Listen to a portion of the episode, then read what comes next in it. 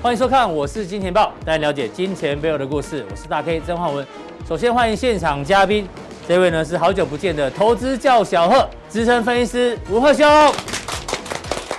我上次来的时候刚好大 K 不在。对，你还说我去偷偷看电影，对不对？对对，看那个黑寡妇。黑寡妇，对，我很想去，但是有要事，所以没去。而不是看美女没找我，这就过分了。好，对，文贺哥呢，很久没来了，文贺哥先请坐，好不好？还没轮到你啊，对对对，不好意思啊。还有第二位来宾呢，是在线上的基本面大师阿文塞。好，今天台北股市呢再度上涨七十六点，已经连续第二天的反弹哦。还不错啦，因为昨天站上五日线，今天就站上十日线，一天收复一条线，会不会呢？反弹这么顺利，待会来跟文鹤兄做讨论。那进入今天主题之前呢，还是要提醒大家，我是金钱爆的首播，就是每天最新的内容呢，一定是一定在我是金钱爆的官方的 YT 就可以看到。那每天晚上大约七点到八点时间，晚餐时间呢，就会准时的上菜。那如果你在其他平台看到的呢，都是属于重播哦，所以要看首播，记得来搜寻我们在这个地方。那进入到今天的重点哦，就是现在大家开始担心这个 Delta 的疫情哦，会不会开始影响到全球的这个资本市场？因为现在 Delta 呢，大家看一下哦，不止影响了这个是海运，大家看中国大陆的宁波港海外这个港外哦，数十艘的船在排队，因为疫情的关系哦，所以呢，他们这个翻桌率变慢了。然后不只是海运哦，连空运，浦东机场据说疫情扩大，所以呢，空运也开始转单，所以影响了海运，影响空运，甚至呢还影响罢工。哎呦，疫情跟罢工什么关系？因为南韩就是因为还有疫情嘛，所以呢，他们的人力变少，人力变少，你工作量就变大，然后呢，劳工就没送，就不爽了，所以呢，就出来投票罢工，所以呢，也开始缺柜缺工，甚至连这个八月二十六号到二十八号全球央行年会。接生后呢，今年首度也变成了线上的年会，所以这都是跟疫情有关。另外，大家开始关心的这个晶片荒啊，会不会影响很大？因为东南亚的疫情也变得很严重，所以呢，导致晶片的断裂。这部分呢，待会后面阿文赛会帮我们做一个分享。所以先请教文赫哥，疫情现在大家开始在担心哦，会不会像以前一样，疫情越严重，股市会涨得更凶？因为疫情很严重哦。全球的央行哦就不敢不敢把资金收起来，是可能有这个考量，是这个第一点。那第二个呢？昨天美国股市哦很厉害，特别是纳斯达克下面这，棒棒棒，红三兵再度创了历史新高。那过去台北股市跟纳斯达克其实我们公我们节目做过相关系数，高达零点九五，我记得是高度正相关。你看一起涨，一起休息，但是呢，自从七月中旬之后呢？我们发觉这惯性好像有点改变，纳斯达克涨，我们跌，然后呢，它休息，我们又跌，到最近三天才开始又重新同步，所以这个文贺哥，你觉得除了疫情跟这个美国股市的影响之外，台北股市接下来你怎么做观察？好，其实这一次哦，美国跟台湾的股市为什么会脱钩？其实最主要的原因在于这个。呃，亚洲的资金哦，被美系的资金全部抽回去了。嗯，哦，所以造成我们看前一段时间，呃，这个美元指数的一个大涨，对不对？嗯，那那这些呃美系的资金抽回去到美国，这要干嘛？不能这个老是买房子嘛？对，又跑去买股票。哎，所以我们看到，呃，先是道琼指数创新高，是啊，纳斯达克指数创新高，嗯，然后费城半导体指数也创新高，嗯。就在他们创新高的同时呢，对，我们刚好面临了一大波的一个修正。修正嗯、啊，我记得这段时间好像这个道琼先创新高嘛，哎，大家觉得很开心啊，这个道琼创新高的，啊、台股应该要跟着涨嘛。每天早上醒来看到美股涨，说，哎呀，台股今天有救了。对结果呢，每天都失望。然后我看那个 S M P 五百，哦，也创历史新高。哦，对，然后然后费拜也创历史新高。我们今天看到 Nasdaq 也创新高。嗯，结果哎，台股没有跟上，而且不只是台股没有跟上哦。嗯、如果你去看。韩国股市也哦，韩国股市跟台股很像，一模一样，对，几乎这个走势一模一样。他们也是这样跌跌跌跌跌跌跌跌跌，然后中间好像出了一根小小的红棒，嗯，哦，就这样跟台股上连跌好多天哦。是，所以这一次哦，我认为哦，呃，疫情其实对股市的影响并没有那么大了，嗯哼，反倒是这个美系的资金哦，把他们抽离啊，把这个从亚洲抽离，对台股甚至是整个亚洲股市的影响更大。是，所以你是说？这个疫情哦，其实不会影响到股市，但会影响到族群，是对不对？但是资金的抽离才是影响到股市的走势，没有错的走走势。所以呃，大家现在在观察，就是呃，这个礼拜四，嗯，啊，就刚刚提到那个接受后的这个央行年会，嗯、那大家关注这个 FED 哦，到底会不会停止购债？嗯，哦，假如一停止购债的话哦，那对于整个资金的这个挪移这个部分哦，可能会更为强烈。嗯、那假如说到那时候出现的话哦，资金的动能会减少，那这一波的可能资金行情，那就可能出现一个比较这个。呃，终结的一个状况，这也就是因为哦、为什么现在呃美系的资金呢不断的往上做，呃，往美国做一个这个抽离的一个状况啊，往往往美国回回回到美国，所以你去观察，呃，现在哦这个美元指数啊，这个是观察一个重点，只要美元指数持续的这个往上做一个升值的话，对，那对于这个亚洲的呃股市的来讲的话，其实其实是一个不利的一个状况，所以现在我观察这个呃美国股市哦，其实真的还是跟台股还是稍微有点脱钩啦。那昨天哦，昨天哦，美国的这个呃，就刚刚提到美元指数，嗯，是出现下滑的，嗯，哦，所以这两天我们看到台股就开始出现那个反弹，对。那不过这一波反弹呢，到这个位置，你觉得这一波反弹能够持续多久？呃，目前来看，难得连涨两天啊，呃，难得连涨两天，真的真的。这一天我这一天哦，这个我还误判哦，上礼拜三 大家以为应该了，对不对？对，差不多留长下影线，对不对？收最高，收最高，隔天就要反，就隔天一。外资大卖五百亿哈，一根长黑棒。你应该真的很生气，因为有一个有一个字要被逼掉了，对对对。差怎么会这样呢？对不对？又破底。我觉得我被这个当场打了两巴掌哦，脸都肿起来了哈。然后呢，隔天再破底啊，隔天再破底。那好险，昨天呢出现了一个反弹，今天呢再出个反弹。不过，呃，这一波的反弹哦，它不像五月份的那一波反弹。嗯哼。好，那我们看那边的线好了，好，拉长一点。好。对，这两天的大跌，对不对？嗯，留长下影线有没有出量？出量，爆量，爆量留下影线，怎么低档爆量留下影线？股价准备反弹，你看一波涨起来创新高。对，这两天的反弹没有出量，所以还没有到完全的止跌量出现。对，止跌量还没有出现，哦，低档没有爆量。那第二个哦，嗯，外资的买盘还没有回来。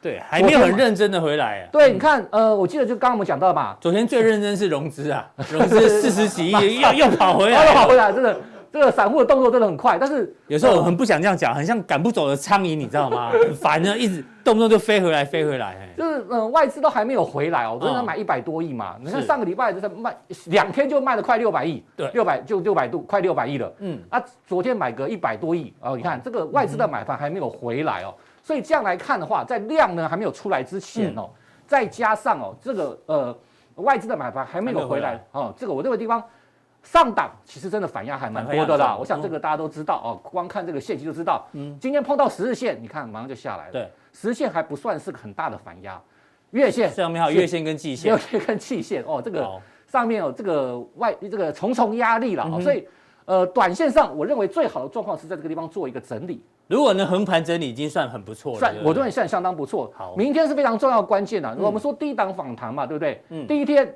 第二天、第三天，三档呃反弹三天嘛，第三天是个关键嘛。好，能不能持续反弹就看明天了。好，一定要出量。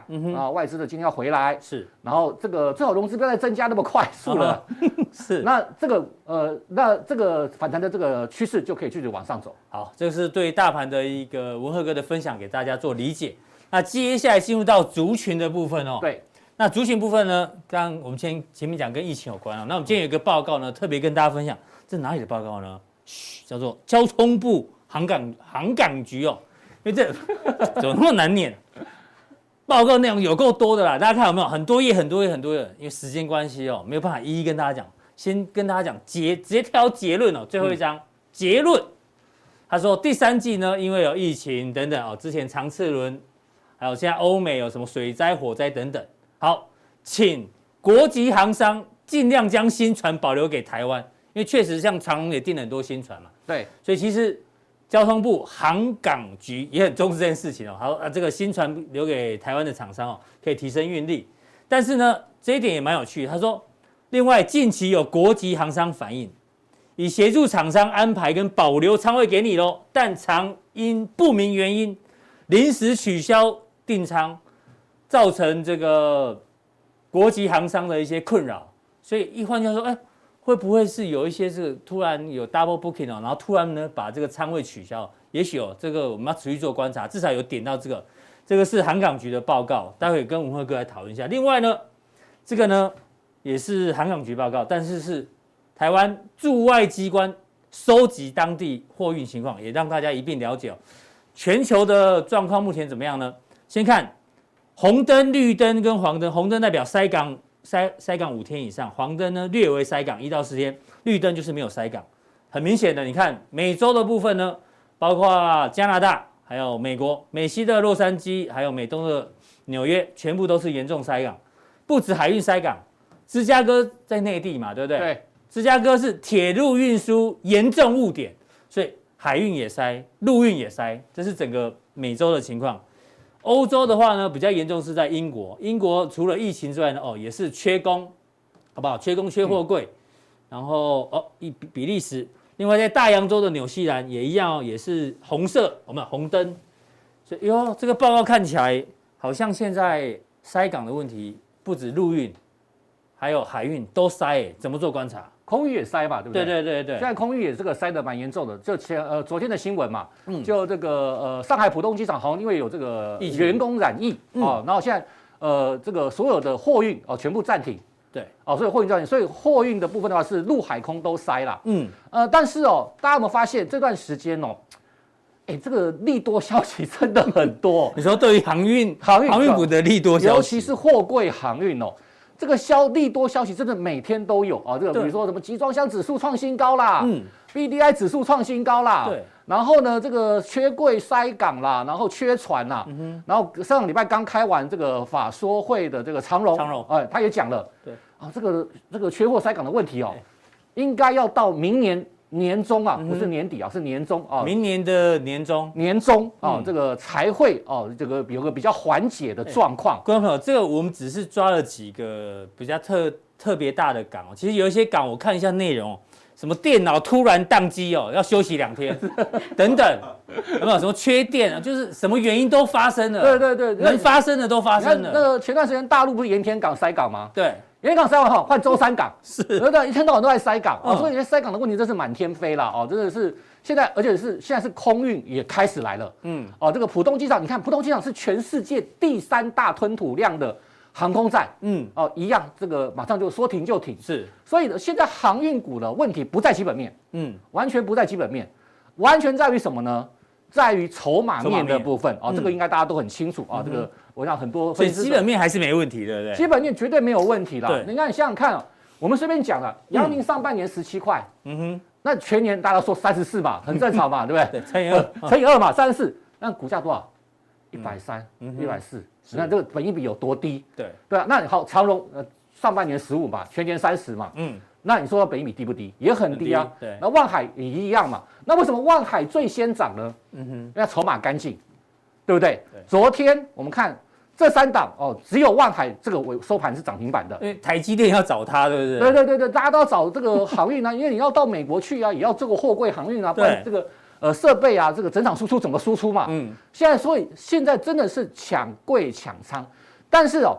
货柜三雄啊，它是个非常重要的指标，因为他们最先跌，他们基本面最好，然后呢，他们整理的时间最久。最久。所以，所以下半年你觉得还是要看货柜三雄喽？我认为对于指数的部分呢，部分，呃，货柜三雄这个非常重要，而且还是人气之所在啊，这个呃人气之所望啊，对不对？没有没有货柜三雄哦，台股这个地方要续攻真的很难，要去创新高或者是挑战前波高点，还有再往上做反弹都很难。为什么？就是我刚刚讲的。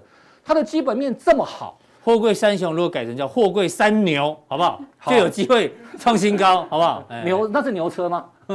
是都可以。OK，好，所以有货柜三雄的这个重要性的在这里，但整个航运股当中，但我们最近有没有发现到？嗯。呃，散装轮最近好像有点异军突起的一个状况，对，像新兴今天涨停嘛，对不对？裕民昨天大直接跳空涨停嘛，对啊，散装有有点接棒的味道。对，那最主要的原因就是在 BDI 指数啦，嗯，哦，我们这有到 BDI 指数，今天最新的这个 BDI 指数的一个这个站上四千，站上四千的啊，人家说这个年底好像会突破五千了，其实它是有个有一个这个联动关系的啦。大家想想看，呃，塞港一定不会只塞货柜嘛，都是船嘛，对，哦，一定大家都塞嘛，那散装轮也会塞。但是散装轮它有个问题哦，嗯，大家知道散装轮载的什么？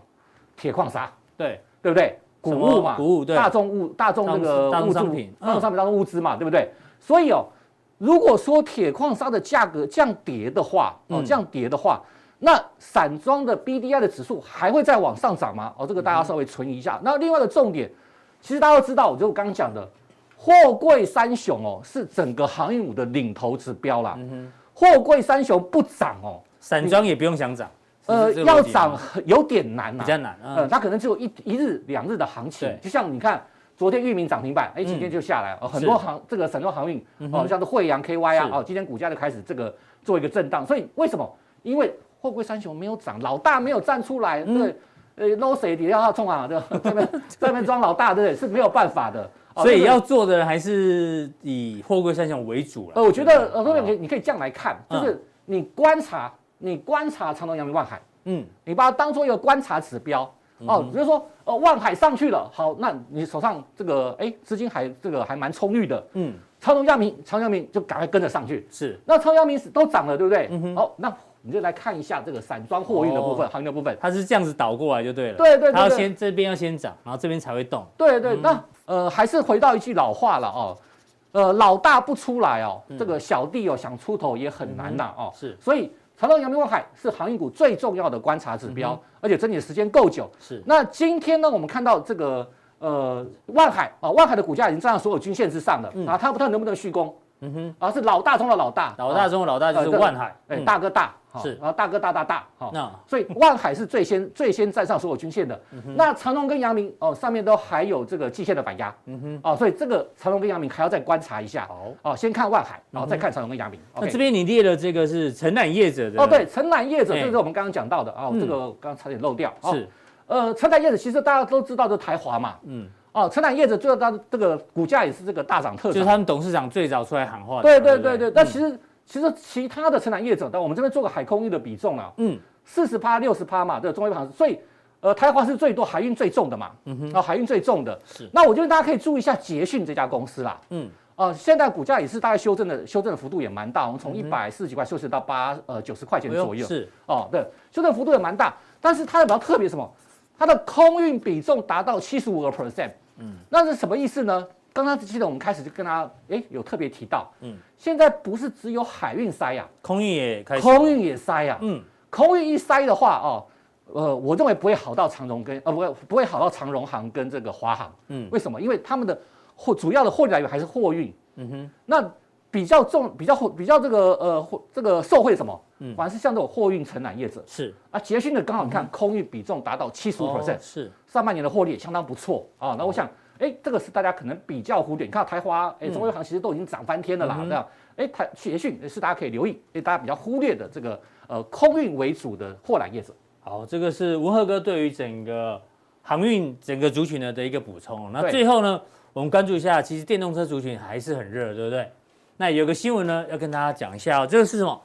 德国，我们以前只听过铁路电气化，像德国呢有 E-Highway，叫做公路电气化，你看。这个是大卡车哎，它上了高速公路之后呢，既然可以接上这个，有没有？这怎么跟跟以前我们这个火车的电气化一样嘛？直接接电，电工对，集电工哦，集电工就是这个集电工系统呢，所以变成这货车就变成电车了。对，用，所以它没有接上电之前呢，它可能靠柴油引擎，但是它上了高速公路公路之后呢，就可以接上这个。所以代表，其实电动车不止发展在我们常讲的房车，嗯，像连这种大型的货运也开始在往这边走。所以电动车的趋势还是文赫哥一直提醒我们要关注的。而我上次来的时候就特别跟大家提醒，这个电动车哦，未来的趋势非常重要。对，哦，刚好上次来是七月，我记得七月十五号，嗯，哦，那时候哦。呃，刚好这个大 K 去看这个史嘉雷骑这个电动哈雷那一天，是。那一天的这个，哎，大家可以把回去倒回去看一下啊。那天的这个呃，我们的标题哦，就是这个史嘉雷骑的这个电动的新的哈雷，哈雷啊，新的哈雷，非常的帅气。对，那大家想想看，连哈雷这么老牌的这个公司哦，嗯，这么老牌的摩托厂、摩托车厂哦，他们都要开始做电动的摩托车了。到现在超跑也开始都出电动车，对，兰博基尼也出电动车了嘛？呃，Porsche 也有电动车嘛？对对对，嗯，所以现在电动车真的大势所趋啦。那为什么要讲电动车呢？当我们注意到，在这一段时间台股修正的时候，嗯，电动车的概念股、电动车相关的族群反而是逆势上涨的。嗯哼，哦，这是逆势上的，所以是就可以看得出来，呃，这个巴菲特说的嘛，这个潮水退去，谁有穿裤子？谁有穿裤子？电动车都大部分都有穿裤子啊。对对对，他们不但穿裤子，还开着这个超跑啊，这个非常的厉害，这个是带着满满的这个呃股价的上涨的这个空间。你看美西马对不对？很强。对，然后同性恋也很强，聚合都很强。对对对，然后甚至这个呃，基台也不错啊。你看哦，这个功率半导体最强的是哦。你看德维今天创新高，嗯哦，汉磊哦昨天涨停板是哦，强茂巨鼎，然后这个界霖哦今天盘中已经要涨停，嗯。哦，台半顺德这个表现的不错，红城，红城，这，我不用我讲了哈。嗯。然后你看摩斯力的话，我就会接棒，嗯。哦，捷力富鼎大中这三档。好，那整个电动车哦，为什么要特别提出来？就是说。就是我刚刚讲的，因为现在哦，在台股在回档修正的时候，嗯，人家说回档修正你就要找方向，那怎么找？就找那个逆势，逆势。就大大盘帮你选股，对。对对，你就注意那个逆势的，但这个族群不跌。对，你看，其实其实哦，呃，这个美琪玛，如果大家看股价 K 线的话，就知道是这个美琪玛。好，这个我们我们平台也有提过，让大家看一下。对对，今天哇。哎，大家不要忘记这段时间台股台股是往下跌的，台股是往下跌的，跌破半年线哦。对对，所以有上市哦，真的有来看我们这个我是金钱报的哦。你看美琪玛、康普、聚合啊，那美琪玛的话，这表示什么？电池材料的重要性。上次我有特别提到，是一台电动车最重要的什么？嗯，就是电池材料，锂电池嘛。那今天还有一个新闻哦，大家有没有注意到？就是说，呃，澳洲有一个锂矿，嗯，啊，要标售啊，这个要标售的时候。这个呃报价创下历史新高啊！历史新高啊！天价天价那个锂矿，为什么要大家抢？大家抢标那个锂矿？对，为什么要抢锂矿呢？嗯，锂其实过去啊是一个这个大家不太重视的东西啊，但是就是因为现在锂电池的需求大幅的提升，是，所以呢，呃，美国要做锂电池，这个中国也要做这个锂电池啊。这个锂电池是整个电动车当中最重要，你总不能说哦，我这个做帮 Tesla 做这个呃做这个汽车玻璃。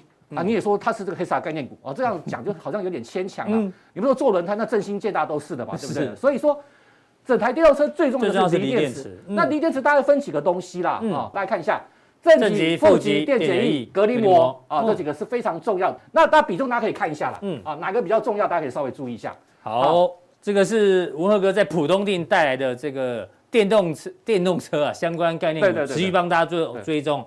那待会加强定要讲什么？因为呢。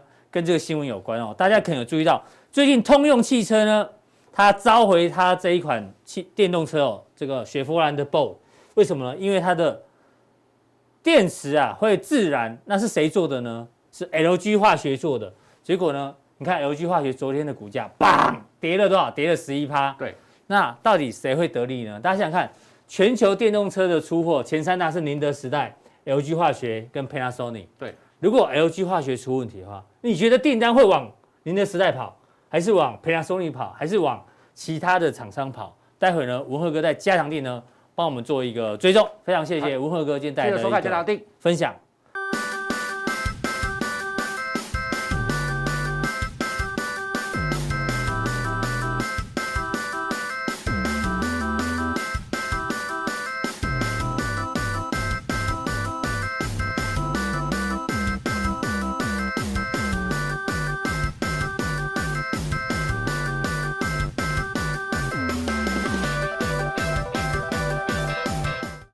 连总呢，今天带来的几个面向，第一个，因为印度的疫情也蛮严重，但是印度的股市为什么会大涨？他觉得跟台股有没有可能比照办理？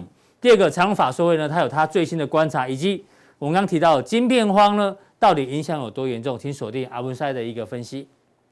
啊，各位亲爱的，我是金钱豹的投资朋友，大家好哈，还是非常谢谢制作单位给我一个体恤哈。那可以让我不用戴口罩啊，所以我们用私信的方式的话，把这个礼拜我研究了一些所谓的资料的话，跟各位亲爱的投资朋友做一个简单的一个报告哈。那我想我在休假的时候，我一直在想一个问题，就是说为什么印度股市会创新高？为什么丹麦的股市会创新高？那为什么澳洲的股市创可以创新高？那台湾难道不行吗？那我们来看一下哦。印度为什么它的一个创新高的一个理由？好，来作为台股的一个借鉴。那我们来看自考的一个部分哈。印度创新高主要是企业获利佳，货币政策哦很宽松哦，因为政府的话要导入大量的所谓的基础建设，还有疫情的逐渐改善。但是难道这些因素台湾没有吗？好，我们来看印度企业的 EPS 成长率的话是二十四个 percent。那台湾这个资料，我们用花旗银行这样来看的话，哦，大概有四十七个 percent。所以原则上，台湾的这个所谓的企业获利成长率，哎，它是比印度好，而是比印度好。那如果纯粹我们用上市柜哦，因为重点的话，我们都是在研究哦上市啊股票的获利，或是上柜股票获利。那如果说我们以上半年上市柜获利的话，大概超过一兆。元的话，因为以前每一季大概都四五千亿，那今年第二季的话是一兆，所以我们年成长是一百一十一个 percent，太棒了！哎，我们的获利哦，真的跟印度我们不遑多让啊，不会差距太大，而且我们比它更棒。第二个，哎，这个 GDP 他们是八点八啊，我们是五点八八，不过哦，印度的 GDP 七八八八是正常。那台湾以前的 GDP 大概是三个 percent，那我们今年是五点八八哦，那还是很好，因为比以前三个 percent 好很多。所以如果说以跟过去的一个水准相比的话，台湾今年的经济成长率是比印度的水准是更高。好，第三个来讲就是说疫情哦，我们看这个一个曲线图的一个部分哦，诶，印度在之前疫情最高的时候曾经是四十万人。一天是四十万人，那之前的话哦，大家随便在河旁边就埋葬，后来洪水一爆发的时候，尸体都跑出来，那最后用火烧的方式来解决，哦，那个凄那个凄惨的状况的话哦，真的是蛮可怜的。那台湾现在控制的更好，哦，都是在个位数字比较多哦，就说就说其实含境外的话少有稍微有一点增加，但其实如果本土的话，一般来讲真的是。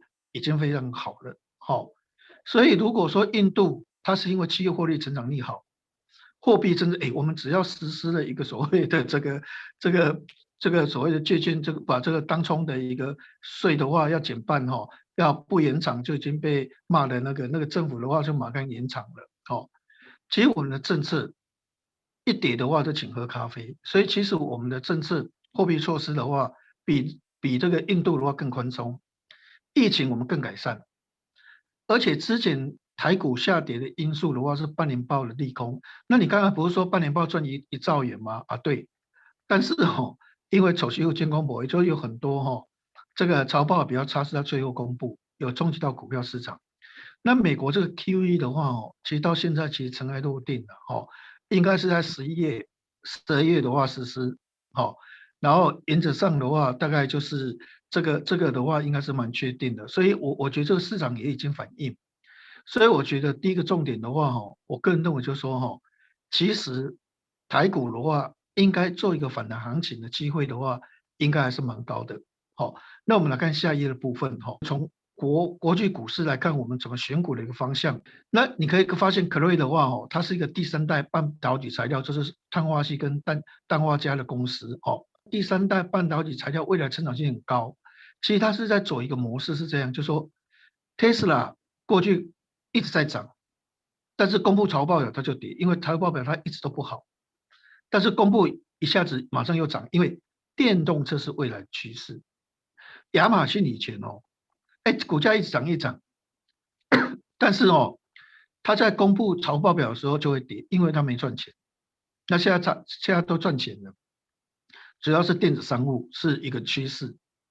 所以，科瑞跟特斯拉跟亚马逊最重要的相同点是，他们都是高度成长的公司，平常很会涨，但是公布财报表就马上跌，因为财报表不好。但之后再一路涨，因为它是成长性的。所以，为什么科瑞公布财报表完了之后开始涨的时候，台湾的第三代半导体材料像汉磊、像 MCU 的所谓的新唐，或者是像 MOSFET 的，包括像。一些所谓那个升啊、富鼎啊，哦，哎，这些都大涨特涨，哦，就是因为未来就是这个模式，所以我觉得第一个选股是车用晶片，哦，是车用晶片，还是未来我们观察的多头重心，好，那另外 NVIDIA 你看它股价又在创新高，招标都很好，那 NVIDIA 它的特性是什么？它的特性的话是资料中心、高速传输，还有比特币。那之前有人就说啊，比特币不是跌吗？哎，没有错，比特币的话以前有跌，但是最近比特币从三万美金涨到五万美金，也不错啊。而且辉达在他法说会里面的话，原则上是看好资料中心电竞，好，他认为电竞的需求还是非常强。那板卡的部分的话，哦，也不会因为虚拟货币而下滑多少，因为比特币还是继续在涨。啊，这是未来的一个趋势，好，所以在这种情况之下的话，我们认为未来选股从美股这样来看的话，第三代半导体材料还有 NVIDIA 的一个概念的一个族群的话，应该是整个大盘的一个重心所在。那下来我们来看航运股的部分哦，那上个礼拜五长隆海运公布财报表的时候，这个法说会的时候哦，我觉得哦，他讲了几个重点哦，让我觉得航运股应该后面的话蛮有机会的。怎么说？我们看左边这个图哦，左边这个图主要是在讲讲塞港的问题。这是洛杉矶，因为美西我们主要看洛杉矶，美东主要看的是纽约。哈，你看这个洛杉矶长滩哈，这个柱状图代表什么意思？代表塞港的情况越来越轻松，越来越轻松，越来而更最低的时候的话，曾经低很多，就表示哎塞港的情况在改善。好，就是洛杉矶这个部分。但是最近因为 Delta 病毒再次肆虐，哎。他在礼拜五的法说会，这张图的话很重要，就是说，哎，这个开始这个所谓塞港的情况又增加起来了，而且目前的情况跟之前最高峰越来越接近了，也就塞港又越来越严重了。啊，美西的塞港不是改善了吗？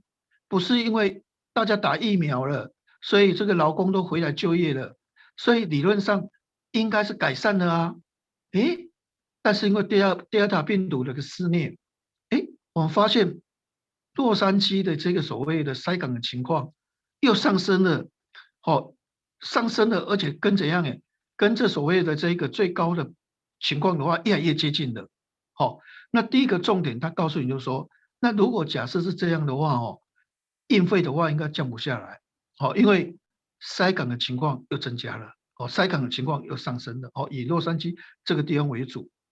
那我们看第二个，那为什么航运股哦，有时候人家看哦，哎，明明现在获利很好，为什么不涨？因为认为明年会大幅下降。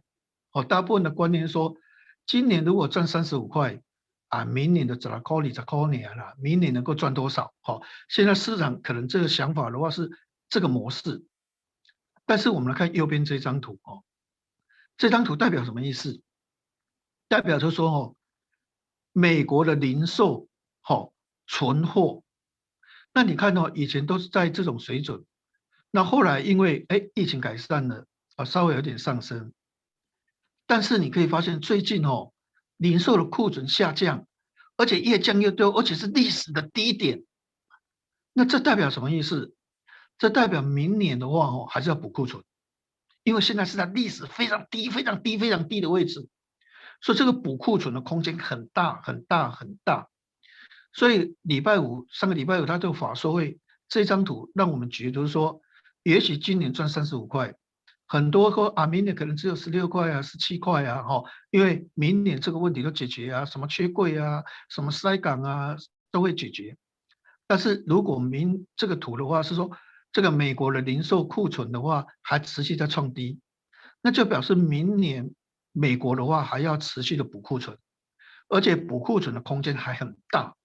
那这样这样表示明年可能还是可以赚到三十块、三十二块的水准啊，又又不一定会回到十六块、二十块的水准。所以这张图很重要的意思就是说，今年三十五块，明年三十二块的几率很高。那如果是这样，它的股价就不就会有可能持续维持高档，甚至还有再攻一波的一个机会。哦，这是在上个礼拜五这个长海运法说会。这两张图的话，我是觉得是蛮关键的一个图哦。再下来，我们看下一页的部分，他还讲一个东西，就塞港的问题。我们看右边这一边，哈，右边这一张的哈，这个红色那个是以前哦，二零一九年、二零一八年哦，你可以发现它的准班率哦都七成八成。那二零二零年的话，哦，就是蓝色的这一个哦，到去年下半年的时候，明显哦，这所谓的准班率越来越差，越来越差，一直往下滑。那我们看这个最下面这一条线的话，哦，是所谓的二零二一年就今年，那五月份的时候它总班率是四十，哎啊，但是人家说现在是六月、七月、八月、九月了呢，快九月了呢，那你这个是五月的资料，这个所谓的总班率只有四成啊，那请问下，现在八月、九月最新的状况是多少？哦，上个礼拜五长荣法说会说四成，哎，那四成就表示跟五月一样啊，没有改善啊，那现在。